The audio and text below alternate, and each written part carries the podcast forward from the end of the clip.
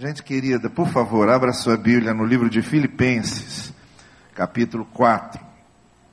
Doutor David Martin Lloyd Jones, que pastoreou a Catedral de Westminster, em Londres, durante mais de 40 anos, quando ele ia anunciar um texto, ele dizia: Tire as sandálias dos seus pés, porque o lugar em que você vai pisar agora é Terra Santa.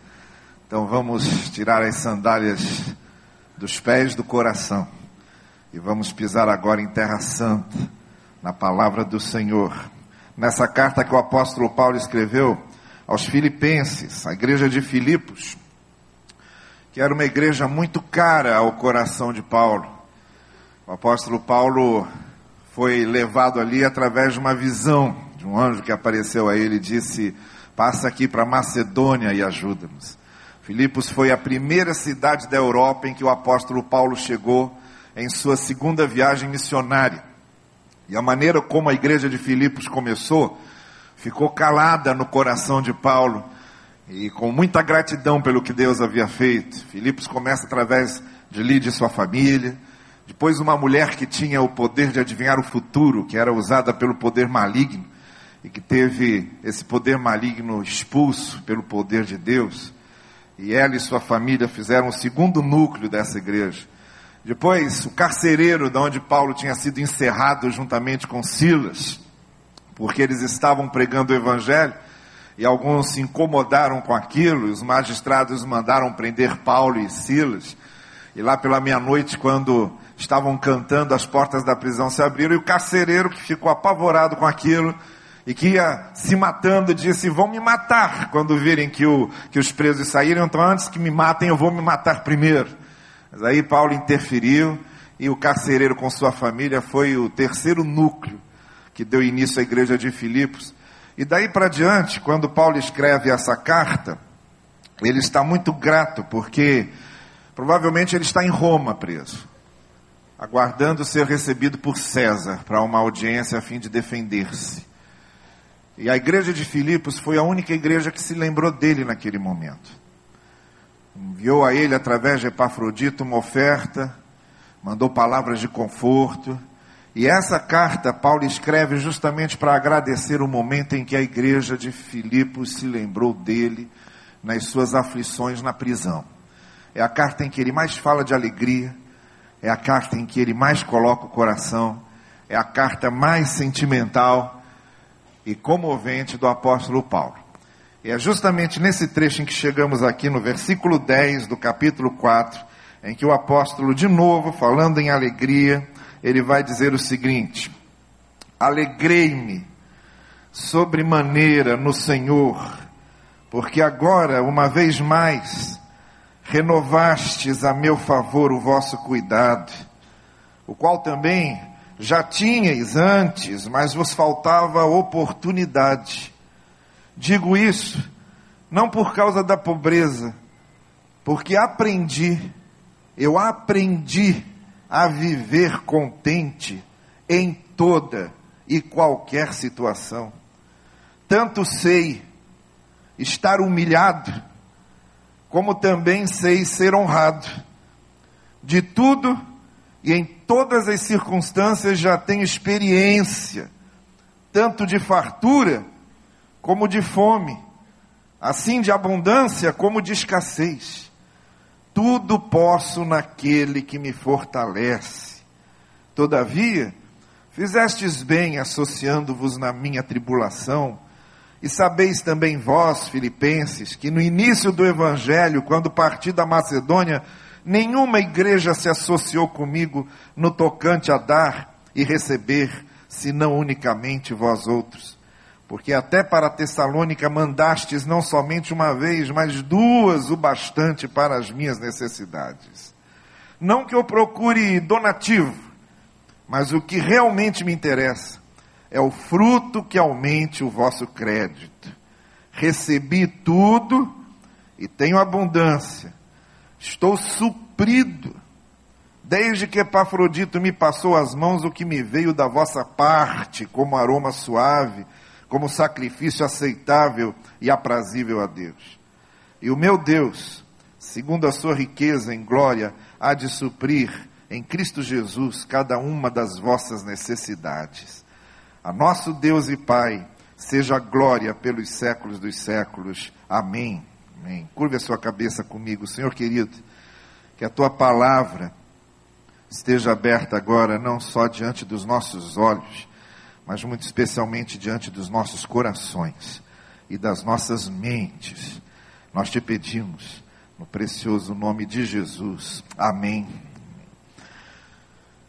Meus irmãos, é o seguinte. Esse texto, com certeza, você já conhecia, pelo menos no seu versículo mais conhecido. Qual é o versículo mais conhecido aí desse texto que nós lemos? Hein? Posso todas as coisas naquele que me fortalece. A gente gosta de falar isso. É um negócio que faz bem para a gente, mas a gente gosta tanto que às vezes a gente transforma isso num mantra evangélico, numa espécie de fetiche evangélico uma espécie de superstição evangélica. A gente acha, às vezes, que fechando o olho e repetindo, posso todas as coisas naquele que me fortalece, tudo acontece. Todas as portas se abrem, a gente nunca fica doente, a gente prospera financeiramente e vai acontecendo tudo de bom e a vida se torna um mar de rosas. Olha, ninguém segura a gente quando a gente diz, posso todas as coisas naquele que me fortalece e a gente fica repetindo isso, repetindo isso, como se só a repetição automática e mecânica desse versículo fosse o suficiente para resolver todas as coisas. Mas normalmente a gente faz isso porque entende muito mal o que o apóstolo Paulo está dizendo aqui. Normalmente a gente faz isso porque não compreende o contexto em que esse texto está. E a gente transforma isso numa espécie de fórmula mágica. E a última coisa em que Paulo estava pensando quando escreveu isso aí era fazer uma fórmula mágica. Era fazer uma receita. Era fazer conteúdo de teologia da prosperidade era fazer conteúdo de teologia triunfalista. A última coisa que Paulo estava pensando era usar essas palavras como se fossem mecanicamente uma poção mágica para resolver uma série de coisas. Porque senão, se posso todas as coisas naquele que me fortalece, imagine o seguinte: um grupo de ladrões criados no Evangelho, criados numa igreja evangélica que conhecem o Evangelho, um grupo de ladrões evangélicos resolvem se reunir para assaltar um banco. Aí se reúnem e dizem: Olha, vamos assaltar o banco tal. Então tá bem, mas para que Deus nos abençoe nisso, vamos fazer uma vigília de oração.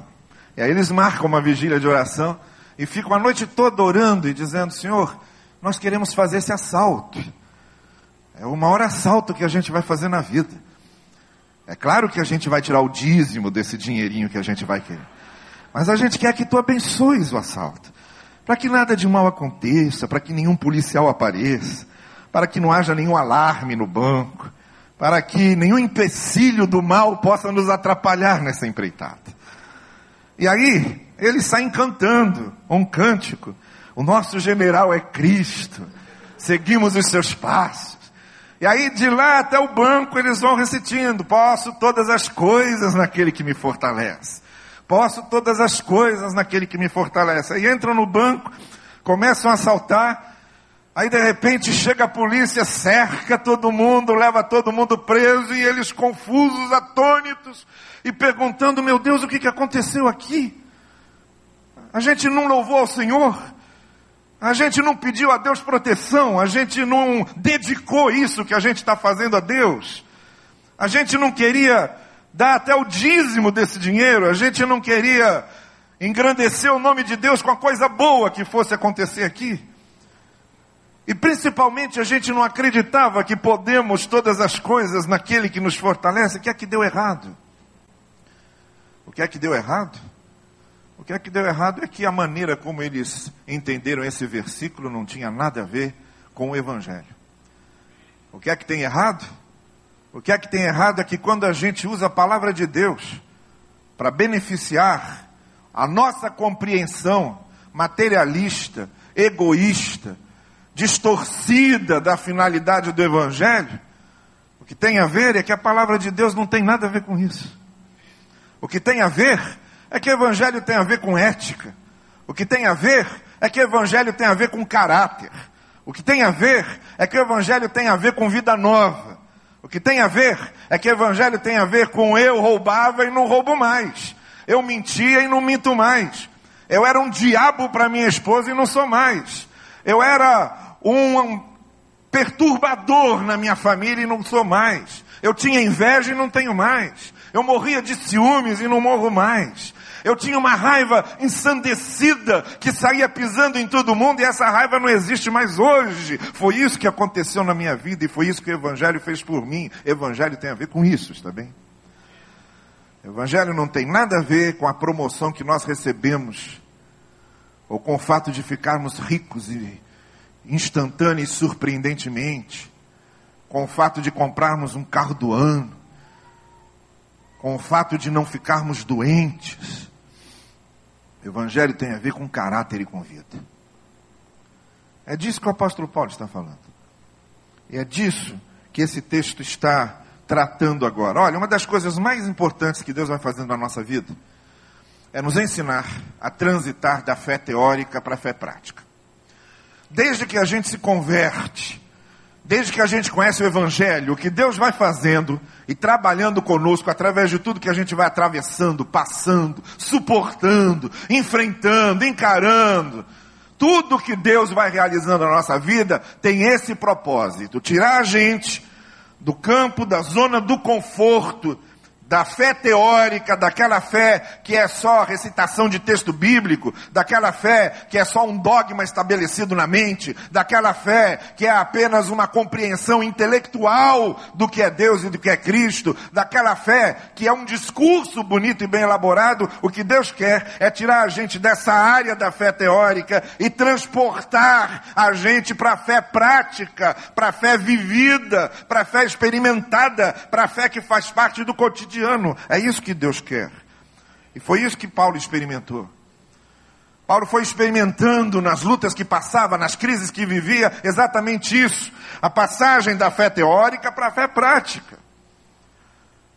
Duas pessoas experimentaram isso. Uma no Antigo Testamento, Abraão. Você acha que Abraão foi o pai da fé sempre? Não. E Abraão estava longe de ser pai da fé no início. Quando Deus disse para ele, Abraão, sai da tua casa, sai da tua terra, deixa a tua parentela e vai para um lugar que eu vou te mostrar, ele foi, mas desobedeceu levando Ló, o seu cunhado, justo cunhado. E foi Ló que causou o maior problema para ele. E Ló bagunçou a vida de Abraão. E aí, quando Deus disse a Abraão: Olha, você vai ter um filho. Abraão duvidou, Sara duvidou. E aí resolveu usar a criada para ajudar Deus no seu plano e bagunçou a história do povo até hoje. Vem uma briga enorme entre Isaac e Agar e Ismael por causa das precipitações de Abraão. Aquele homem que leva o seu filho Isaac para o lugar do sacrifício, manifestando plena confiança em Deus, vocês acham mesmo que Abraão subiu ali pensando que ia matar Isaac? Claro que não. Nenhum pai faria isso. Você que é pai sabe disso. Nenhum pai iria a um lugar onde sabe que iria matar seu filho. Abraão só chegou lá porque desde o início ele sabia que não precisaria matar Isaac. Ele sabia disso. Ele sabia disso. Mas para chegar nesse patamar da fé, Abraão precisou se desenvolver muito, precisou sair da área da fé teórica e chegar à fé prática. Quer outro exemplo agora do Novo Testamento? Pedro. Quando Jesus avisou os apóstolos: Olha, eu estou indo para Jerusalém agora, e importa que lá eu seja preso, seja julgado, morra e ressuscite ao terceiro dia, ninguém mais ouviu a referência à ressurreição ao terceiro dia. Ficou todo mundo preocupado com a morte. E aí o que é que Pedro fez? Pedro disse: Senhor, nós iremos contigo para morrer contigo. Olha, teoricamente, a coisa estava perfeita. A fé teórica de Pedro era perfeita. Só que Jesus não se deixa enganar por fé teórica, entende? Esse negócio de fé teórica não mexe com Jesus, ele sabe, ele olha para a gente e sabe, você está sendo só teórico, meu camarada. E aí ele olhou para Pedro e disse: Pedro, Eu sinto muito te informar, mas você não vai morrer comigo. E não só não vai morrer comigo, como antes que o galo cante, antes de amanhecer, você vai ter me negado três vezes. Três vezes você vai dizer que não me conhece e nunca ouviu falar de mim. E foi o que aconteceu, tanto que quando Pedro percebeu que foi isso que aconteceu, o Evangelho de Lucas diz que Pedro saiu chorando amargamente. Mas aí Jesus traz Pedro de volta, recupera Pedro na experiência de João capítulo 21. E aí Pedro se torna o que se tornou. Aí quando você chega em Atos capítulo 4, Pedro está diante do sinédrio, do tribunal judaico. E quando pedem para Pedro parar de pregar o evangelho, Pedro responde: Nós não podemos parar de falar do que temos visto e ouvido. É outro Pedro. Você tem o Pedro da fé teórica e tem o Pedro da fé prática. E Deus vai trabalhando com a gente, porque para Deus não interessa a gente ter só uma teoria de fé, ter um discurso de fé. Para Deus interessa que a gente tenha comportamento de fé, conduta de fé, ações de fé, opiniões de fé. É isso que Ele quer. E é nesse sentido que Ele está trabalhando com a gente. E o que nesse texto nós encontramos é justamente o que caracteriza uma pessoa que tem a fé prática. Paulo conseguiu transformar a sua fé teórica em fé prática. Ele foi vivendo e experimentando na própria pele, na própria carne, no próprio corpo, na própria vida, tudo aquilo que se referia a uma fé autêntica e a uma fé verdadeira. Eu quero destacar aqui três coisas que a gente pode aprender com esse texto e que tem a ver com uma fé prática, uma fé verdadeira e que tem a ver realmente com tudo posso naquele que me fortalece. O que é que significa, afinal, tudo posso naquele que me fortalece. O que é que Paulo, afinal, está querendo dizer com isso? Em primeiro lugar, não significa que jamais enfrentaremos provações, mas que o Senhor estará ao nosso lado de diversas maneiras. Você pode repetir isso comigo? Eu vou falando e você repete? Não significa que jamais enfrentaremos provações, mas que o Senhor estará ao nosso lado de diversas maneiras e no versículo 10 o apóstolo Paulo disse: Olha, eu sei que vocês estão me ajudando agora, vocês já quiseram me ajudar antes, e não tiveram oportunidade, mas vocês conseguiram me ajudar agora, e eu estou grato por isso. A igreja de Filipos foi um instrumento para abençoar a vida de Paulo, e Paulo aprendeu que poder todas as coisas naquele que nos fortalece não significa que a gente nunca tem aprovação, nunca passe adversidade. Não, longe disso. Significa que a gente vai atravessar desertos, que a gente vai passar provações, que a gente vai conhecer adversidades, mas nós experimentaremos que o Senhor está ao nosso lado das mais diversas maneiras, daquelas em que a gente menos espera. Para Paulo, foi Filipos. Para Paulo, foi a oferta de Filipos. E para você, na sua vida, pode ser um monte de coisas. O que você precisa é ter olhos para reconhecer. O problema é que a gente não reconhece. Primeiro, a gente acha que Deus tem que agir da maneira como a gente pensa que Ele tem que fazer. A gente é que quer definir. A gente quer definir a maneira como Deus precisa agir. E a gente quer que Ele haja dessa maneira. Só que Deus não entra nessa. O Senhor é meu pastor e nada me faltará, não significa que nada vai me faltar de acordo com os meus olhos de ovelha, significa que nada vai me faltar de acordo com os olhos de Deus como pastor. Eu, como ovelha, ah, meu olhar como ovelha, por favor, é tosco, é torto, é curto, é míope, é cego, esse é o meu olhar como ovelha. O Senhor é meu pastor e nada me faltará, não o que eu penso ou o que eu acho que não deve me faltar, mas o que na minha confiança, na providência de Deus, sei que não vai me faltar, naquilo que o meu pastor sabe ser o melhor para mim. É aí que eu descanso. É essa a diferença. E aí a gente precisa ter, olhar para entender quais são as maneiras como Deus está agindo. De onde está vindo o socorro de Deus, é preciso saber ver. Quando Eliseu foi cercado pelo exército sírio, o criado de Eliseu acordou de manhã, Saiu da tenda e viu aquele exército enorme cercando o acampamento de Eliseu.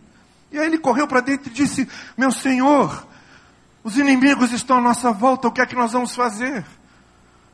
Aí o profeta Eliseu saiu da tenda, olhou e disse: Ah, eu não acredito. Aí fez uma oração dizendo: Senhor, por favor, abre os olhos desse rapaz. Eu não acredito que ele não esteja vendo. Eu não acredito que ele não esteja entendendo.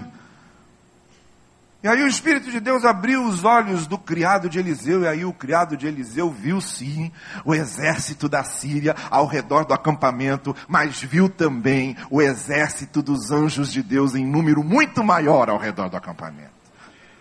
É preciso abrir os olhos, é preciso ver, é preciso saber entender e identificar os sinais de Deus. Deus tem uma maneira singular de agir. Jesus tem uma maneira singular. Jesus é singular em todo o seu ser. Ele jamais se identificou com aqueles grupos, com aquelas seitas do seu tempo. Por exemplo, Jesus respeitava a lei, amava a lei, mas ele não era legalista como os fariseus. Jesus não cabia dentro dos fariseus. Jesus também amava o templo. Chegou a expulsar os vendilhões do templo. Mas ele não era um idólatra do templo. O ministério de Jesus era por fora. Era nas vilas, era nas aldeias. Ele não pregava dentro do templo, ele pregava fora. Ele ia onde as pessoas estavam desmarginalizadas e esquecidas pelos líderes judaicos. Então Jesus não cabia dentro dos saduceus. Jesus também criticava César, dai a César só o que é de César. Se César pedir mais o que é de, dele, não obedeçam. Chamou Herodes de raposa, mas Jesus não era um zelote. Os zelotes queriam pegar em armas e derrubar o Império Romano, matando e esquartejando por aí. Jesus não fez isso. Quando Pedro tirou a orelha de um soldado com a espada, e só tirou a orelha do soldado porque não conseguiu cortar a cabeça, porque com a raiva que Pedro estava, aí Jesus foi lá e colocou a orelha de volta. Jesus não cabia dentro dos zelotes. Jesus também não era um essênio. Ele saía sozinho para orar, orava no monte sozinho, de madrugada, porque era o momento em que ele conseguia ficar só. Mas ele não era um monge como os essênios eram, ele não vivia trancado dentro de mosteiros. Jesus não cabia dentro dos essênios. Não se identificava com nenhum deles. Não cabia nos fariseus, não cabia nos saduceus, não cabia nos essênios, não cabia nos zelotes. Por isso eles se juntaram todos e resolveram matar Jesus. Só que Jesus também não cabia dentro do túmulo e ressuscitou ao terceiro dia, está vivo até hoje. Então nós temos, nós temos um Jesus singular. Nós temos um Jesus que é único na sua maneira de trabalhar com a gente. Que é único na sua maneira de trabalhar com a gente. A gente precisa identificar essas coisas. Então, tudo posso naquele que me fortalece, em primeiro lugar, não significa que a gente não vá passar adversidades. Mas significa e a gente vai conseguir entender que o Senhor está conosco e usa diversas oportunidades para nos ajudar. Em segundo lugar, tudo posso naquele que me fortalece não significa que jamais teremos necessidades na vida, mas que com o Senhor nós saberemos nos adaptar a qualquer situação. Vamos repetir isso? Não significa que jamais teremos necessidade, mas que com o Senhor saberemos nos adaptar a qualquer situação. Você entende isso? O apóstolo Paulo diz no verso 12, olha, um verso antes do verso 13. No verso 13 ele diz: Posso todas as coisas naquele que me fortalece. No verso 12 ele diz: Olha, eu sei ter falta e ter, sei ter fatura. Eu sei ser honrado e sei ser humilhado. Eu sei estar bem e sei estar mal. Eu sei estar livre e sei estar preso. Eu sei estar contente em cada uma dessas situações. Eu sei estar alegre e sei me sentir realizado, porque essa é a ideia de alegria. Alegria é a palavra grega cará. Bem-aventurado é a palavra makarioi. Sabe? Makarioi vem de cará, significa o bem-aventurado não é o festivo, não é o eufórico. Bem-aventurado, o feliz das bem-aventuranças, Feliz é o humilde, feliz é o manso, feliz é o pacificador. Macarioi é o justo, Macarioi é o pacificador e o que é misericordioso. Esses bem-aventurados, esses alegres, esses felizes, tem a ver com realização interior. Preste bem atenção nisso. Nós não somos chamados para sermos felizes. Nós somos chamados para fazer o que é certo. E às vezes fazer o que é certo nos leva a ser perseguidos, nos leva a passar momentos difíceis. Nós buscamos um conceito hedonista de felicidade, de prazer, que não tem nada a ver com o Evangelho. A pior coisa que os pais fazem é ficar ensinando seus filhos que eles devem buscar sua felicidade. Não. Ensinem seus filhos a buscar a justiça e a fazer o que é certo. E a pagar o preço por isso. Porque é isso que o Evangelho pede de nós. O bem-aventurado não é o que está sempre rindo e brincando. Isso depende de euforia e das circunstâncias externas. O bem-aventurado é aquele que, quando está preso, quando está perseguido, ele sabe que fez a coisa certa. Está realizado por isso, como Paulo naquela prisão. Então, eu sei estar contente, eu sei estar alegre, eu sei me sentir realizado, eu sei me sentir bem-aventurado em cada momento. E aí eu me lembro do Glênio, lá em Teresópolis. Quando eu fui pastor em Teresópolis, quando eu cheguei lá, a história do Glênio era o seguinte.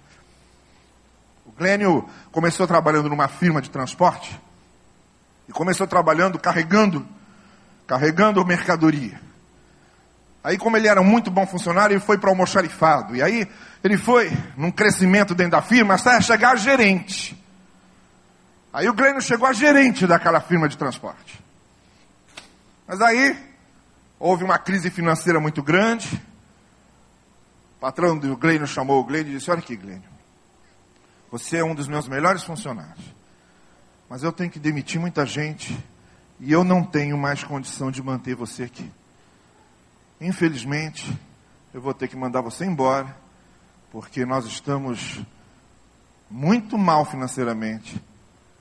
Aí o Glênio olhou para ele e falou: Tá bem. Saiu da sala, tirou o terno, tirou a gravata, arregaçou as mangas da camisa entrou na sala de novo e disse: Olha eu comecei aqui de baixo. E é de baixo que eu vou recomeçar. O meu apartamento de cobertura eu vou vender e comprar uma kitnet. O meu carro do ano eu vou vender e vou comprar um usado. Eu vou dizer para minha família se adaptar à nova situação. Mas eu comecei com você isso aqui. E eu vou continuar trabalhando aqui, me adaptando a essa nova fase, nem que eu tenha que voltar a carregar bagagem de novo. E foi isso que ele fez. E foi o que aconteceu. E foi o que recuperou a firma, gente como ele. Sabe por quê? Porque é gente que sabe se adaptar a qualquer situação. Gente de fibra.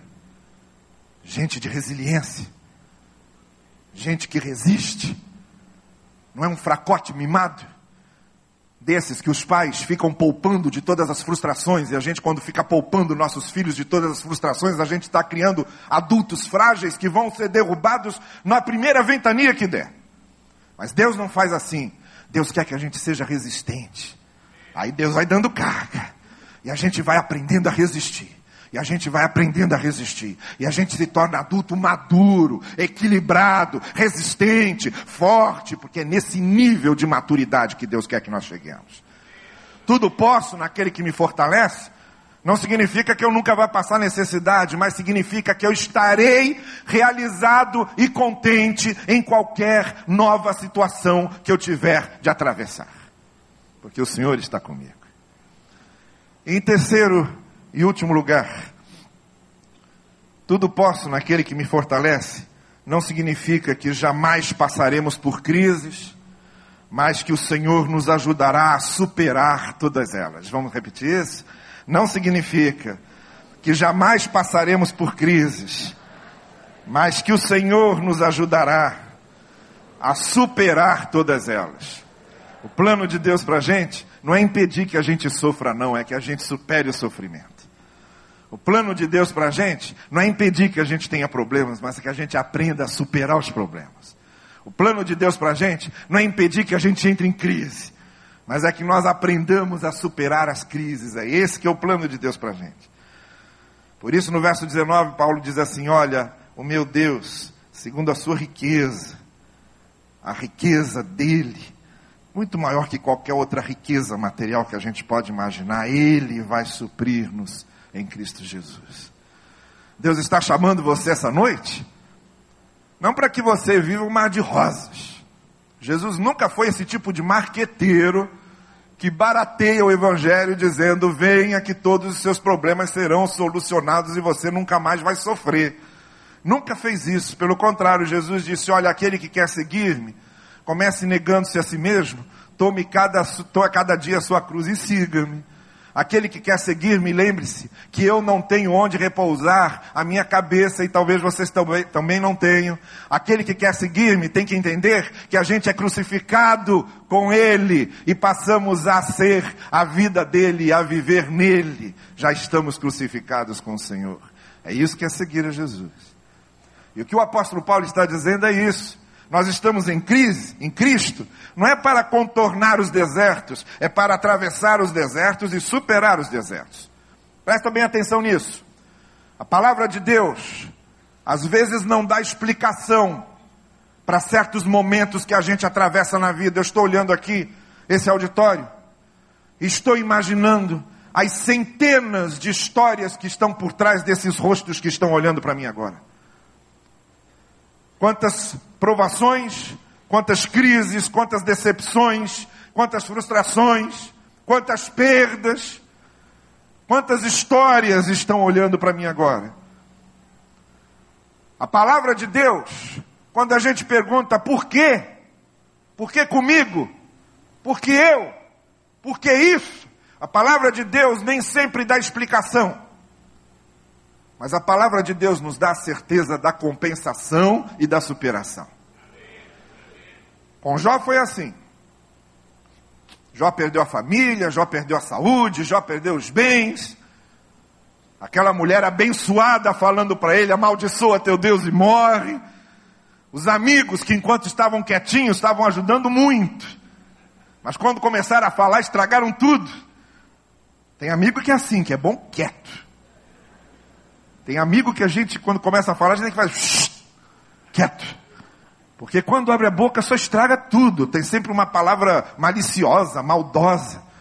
Aqueles de Jó eram isso, queriam convencer Jó que, Deus, que Jó tinha feito algum grande erro na vida e por isso ele estava pagando pelo que tinha feito.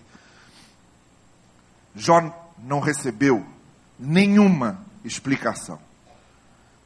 Em nenhum versículo, em nenhum capítulo de Jó você encontra nenhuma explicação para o que aconteceu. Mas o que Jó viu foi a compensação e a superação. A ponto de dizer: Olha, eu conhecia a Deus só de ouvir, agora eu conheço a Deus de ver.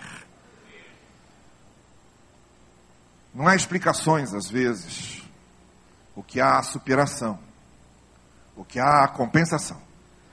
E o que o apóstolo Paulo está dizendo aqui é isso. O Senhor vai superando, vai superando conosco as crises e a gente vai saindo maior do outro lado. Agora, principalmente, Paulo diz: o que eu vejo é que vocês, nas aflições de vocês, e eu nas minhas aflições, vamos sendo trabalhados com Deus para que a gente se torne uma bênção para outras pessoas. Porque ainda tem essa. Além de você superar, crescer e amadurecer, você se torna um instrumento de bênção para as pessoas. E aí a alegria de ser bênção para os outros é muito maior do que receber bênçãos. Nem se compara, olha, eu conheço os dois lados. Eu conheço o lado de você ser abençoado por Deus com uma coisa que você não sabe explicar, e eu conheço o lado que é você ser usado por Deus para abençoar a vida de outras pessoas. Eu posso garantir para vocês, a alegria de você ser usado por Deus é muito maior do que a alegria de você ser abençoado. Em 2008, eu descobri que eu estava com tuberculose renal. E como descobri isso já tarde, que a tuberculose renal diferente da pulmonar, ela fica lá escondida, comendo rim. E o meu rim direito já estava cheio de cavernas. Aí o médico disse: Olha, você está curado da tuberculose renal, mas o seu rim direito está perdido, não tem como salvar. Nós vamos ter que tirar. E aí eu, que em 48 anos de vida nunca tinha dormido em hospital, nunca tinha sido anestesiado, nunca tinha experimentado o que era uma cirurgia, não conhecia nada disso, é claro que criou uma aflição interior expectativa interior sobre como é que seria tudo isso. E aí terminou o nosso encontro de comunhão lá na igreja, numa quarta-feira. Aí chegou uma senhorinha, uma senhorinha já idosa, franzininha, baixinha, chegou perto de mim ali para se despedir de mim, falou para mim: Pastor, olha para mim, o que, que o senhor acha de mim? Eu olhei para ela e falei: Eu acho a senhora bonitinha. Bonitinha. Ela falou: Não, olha bem, vê se está faltando alguma coisa. Aí olhei, olha, acho que está tudo no lugar. Ela falou: Olha, quando eu tinha 30 anos de idade, eu tive tuberculose renal e perdi o meu rim direito. Eu estou com 76 anos e estou vivendo como se eu nunca tivesse precisado dele. Aí aquilo me atingiu como um raio. E naquela hora, eu senti como se um anjo de Deus tivesse passado ali e me visitado. Olha, é muito gostoso você ser surpreendido por uma bênção de Deus. Mas é sem outro lado também. Quando eu era pastor da primeira igreja de Inhaúma, na década de 80, eu fui procurado por um rapaz da igreja e disse: Pastor, olha, minha família não é crente, eu sou o único crente da família. E a minha irmã, mais nova do que eu um pouco, ficou grávida do namorado.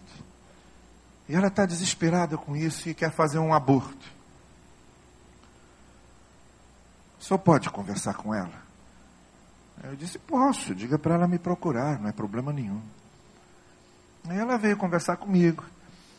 Aí nós começamos a conversar. Eu disse: Olha, realmente, você antecipou as coisas. Você criou uma situação para você que não precisava criar agora.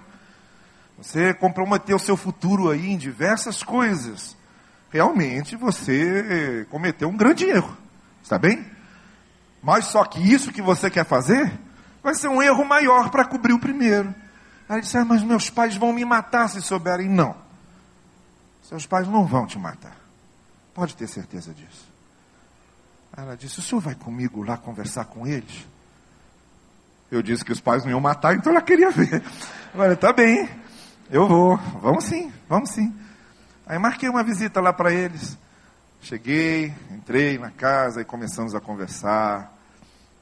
Ela falou sobre a gravidez, foi aquela reação que todos vocês imaginam que um pai e uma mãe pode ter, de surpresa, de frustração, de de repente ser surpreendido por uma situação inesperada. Houve aquele clima bem pesado no início, mas aí com a conversa a coisa foi aliviando. E no final nós oramos juntos. E foi isso que aconteceu. Eu fui para Teresópolis, pastorei em Teresópolis, depois voltei para o Rio de Janeiro, estou em Barão Taquara há 15 anos. Aí num dos finais dos cultos lá de Barão Taquara, eu estava na porta, despedindo a congregação. Aí chegou uma jovem senhora, com uma jovenzinha do lado, veio e falou, pastor, lembra de mim? Aí eu olhei e disse, olha, me ajuda, porque eu não estou conseguindo não. Ela falou, é lá na igreja de Inhaúma, o senhor foi lá em casa, porque eu era. Estava grávida, o senhor foi conversar com meus pais. Aí veio a história toda na cabeça. Eu falei, ah, claro que me lembro. Como é que você está? Falou, olha, eu estou muito bem e vim aqui. Aí apontou para a jovenzinha do lado, porque eu vim apresentar a minha filha, que hoje é estudante de medicina e que é a alegria da minha vida. Está aqui. Aí é outro soco no estômago. Quando você descobre que você foi usado por Deus para abençoar a vida de alguém desse jeito. E pode ter certeza que a alegria de ser usado por Deus para abençoar é muito maior do que a alegria de ser abençoado.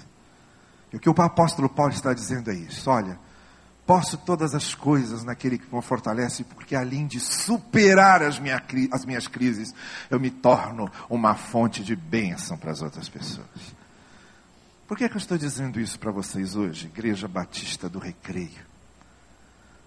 Porque assim como a igreja de Filipos, vocês são uma igreja que estão no coração de Deus, no coração do Senhor Jesus.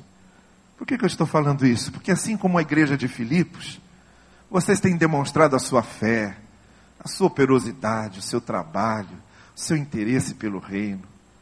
Por que, é que eu estou dizendo isso? Porque assim como a igreja de Filipos ouviu de Paulo que pode todas as coisas naquele que a fortalecia, A palavra de Deus está dizendo a vocês, no seu 25 aniversário, vocês também podem todas as coisas naquele que fortalece vocês. E podem. Enfrentam crises, passam adversidades, sentem falta disso ou daquilo. Enfrentamos problemas tremendos, problemas familiares porque não há família perfeita, problema de convívio, porque desde a queda nós nos tornamos inábeis para o convívio. É isso que acontece. É assim que acontece. Mas mesmo assim, e no meio de tudo isso, e por causa de tudo isso, na graça do Senhor, todos nós podemos todas as coisas naquele que nos fortalece. Curva a sua cabeça agora. E nós vamos fazer o seguinte. Eu quero convidar você essa noite, no aniversário da sua igreja, para você responder alguma coisa para Deus do que Deus falou a você. Eu sei que Deus falou ao seu coração hoje de diversas maneiras, algumas partes aqui do que foi dito, com certeza caiu como luva no seu coração. E eu sei que você tem alguma coisa para responder para Deus.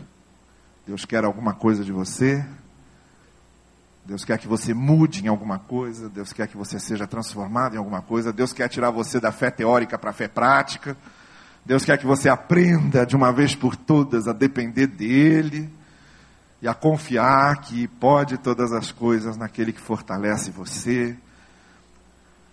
Deus quer que você se torne uma bênção, sabe? A gente faz aquela oração covarde omissa: Senhor, abençoa minha família, abençoa meu emprego. Para com essa covardia e com essa omissão, não é essa a oração. A oração que a gente deve fazer é: Senhor, usa-me para que a minha família seja abençoada. Usa-me para que meu emprego seja abençoado, meu trabalho seja abençoado. Usa-me para que a minha igreja seja abençoada. Essa que é a oração. Você não pode ficar à parte do processo de Deus. Você é que tem que ser instrumento de Deus para abençoar sua família, para mudar sua família. O lugar que você trabalha está ruim, o ambiente está péssimo. O que é que você está fazendo lá? Você tem a luz do Evangelho em você. Você pode transformar aquilo tudo. Você pode ser instrumento de Deus para isso. E o que eu estou pedindo para você essa noite é para que você responda a Deus. Responda aquilo que Deus está pedindo para você e que você sabe o que é. E talvez só você saiba o que é. É você e Deus agora, está bem?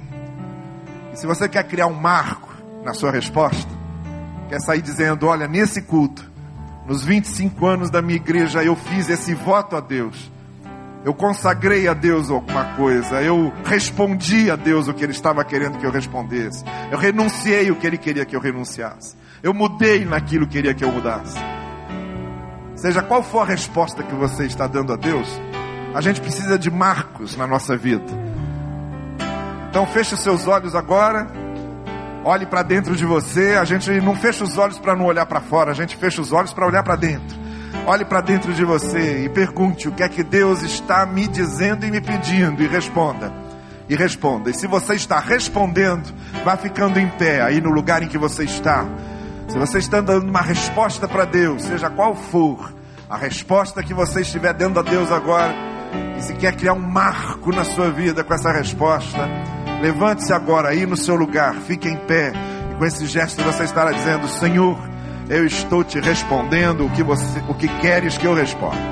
Isso, só vá ficando em pé. É o seu momento com Deus agora. Você sabe o que dizer. Você sabe o que precisa responder. Você sabe. Então só vá ficando em pé.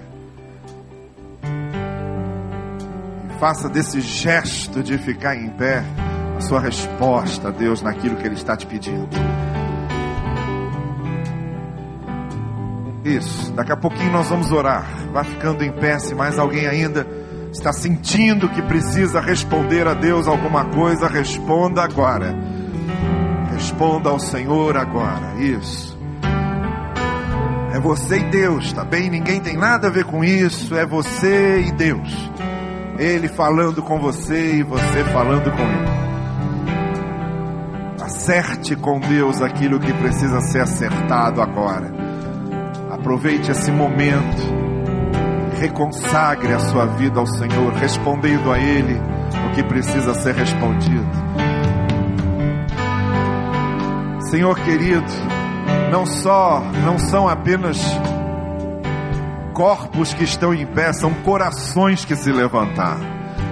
Os nossos corações erguidos e abertos, prontos a responder-te, pronto a dizer a ti o que estamos dispostos a fazer por ti, prontos a confiar mais, prontos a viver de maneira mais digna do Evangelho, prontos a colocar em prática aquilo que cremos, a testemunhar do Evangelho a quem não conhece a tua palavra, a fazer da nossa vida um exemplo de conduta e de fé, prontos a sermos instrumentos para abençoarmos nossas famílias, para mudarmos a vida de nossas famílias, para mudarmos o ambiente do nosso lugar de emprego, para sermos uma bênção para a nossa igreja, para sermos uma bênção para o nosso pastor.